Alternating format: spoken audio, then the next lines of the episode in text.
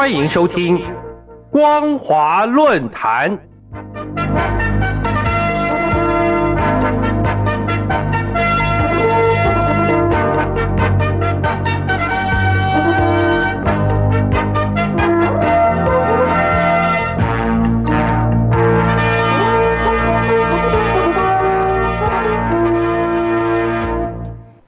各位听众朋友，大家好，欢迎收听今天的光华论坛，我是兰玲。今天要谈论的主题是内外环境的不确定性已经影响大陆经济的平稳运行。在中共两会结束一个月后，中共国务院总理李克强突然紧急召集经济形势专家和企业家举行座谈会，原因是。有些突发因素超出预期，对经济稳定带来高度不确定性和挑战。由于参加座谈会的人和出席两会的几乎是同一批，显见一个月前两会研议出的经济方案已经跟不上目前的变化，说明中国大陆的经济正遭受严重的冲击，形势恶化的程度已经超过中共当局的预期。受到疫情与战争的影响，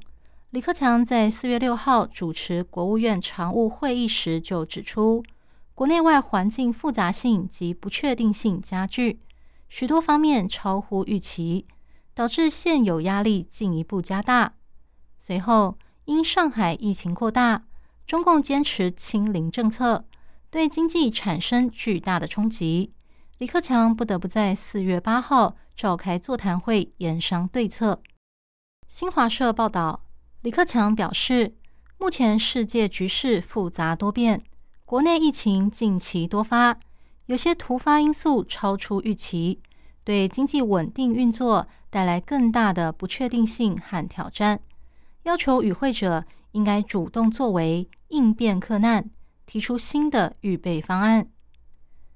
大陆媒体也列出李克强提到的一些重大问题。第一个是，目前部分市场主体，特别是中小微企业以及个体工商户，困难多、压力大，因此必须提高就业率，就业稳，民生才有保障，才能支撑成长率。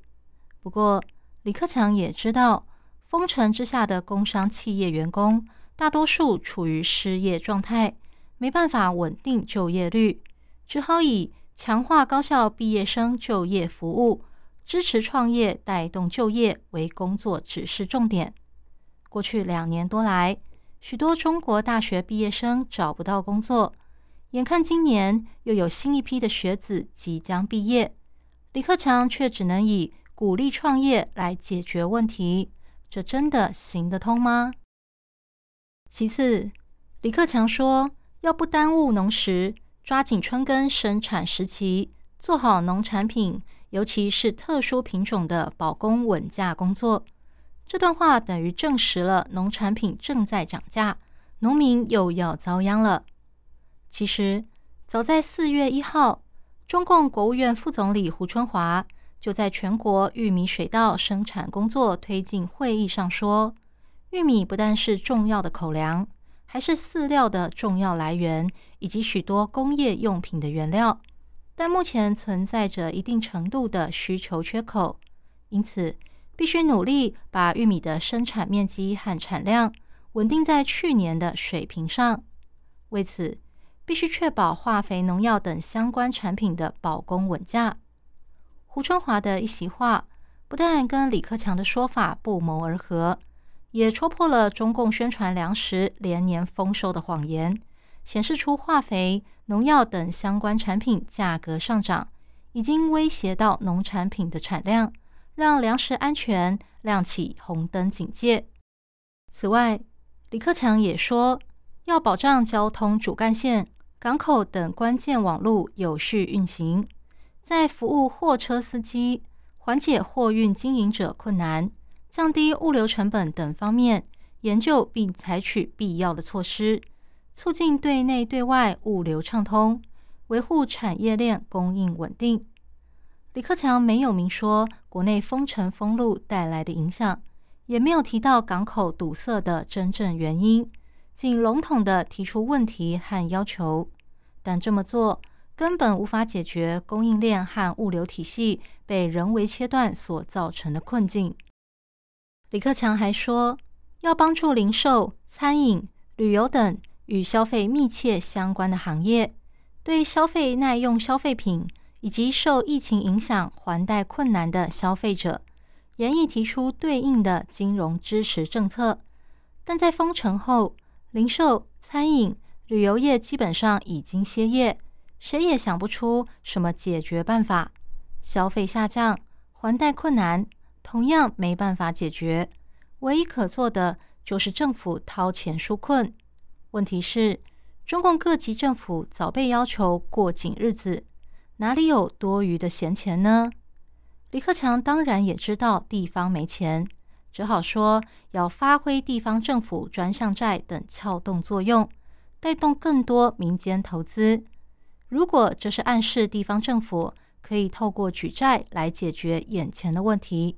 那后果又是谁来承担呢？最后，李克强说要做好稳外贸、稳外资工作，让人民币汇率稳定在合理的水平，以应对外部环境的不确定性。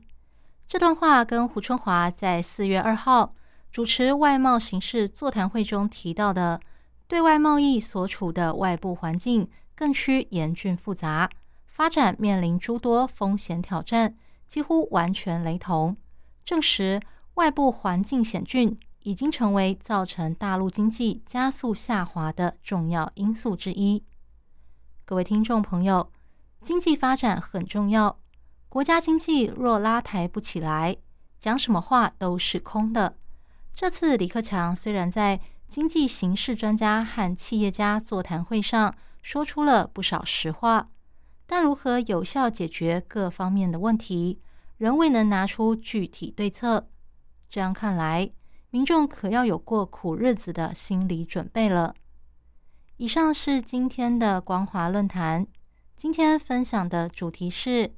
内外环境的不确定性，以影响大陆经济的平稳运行。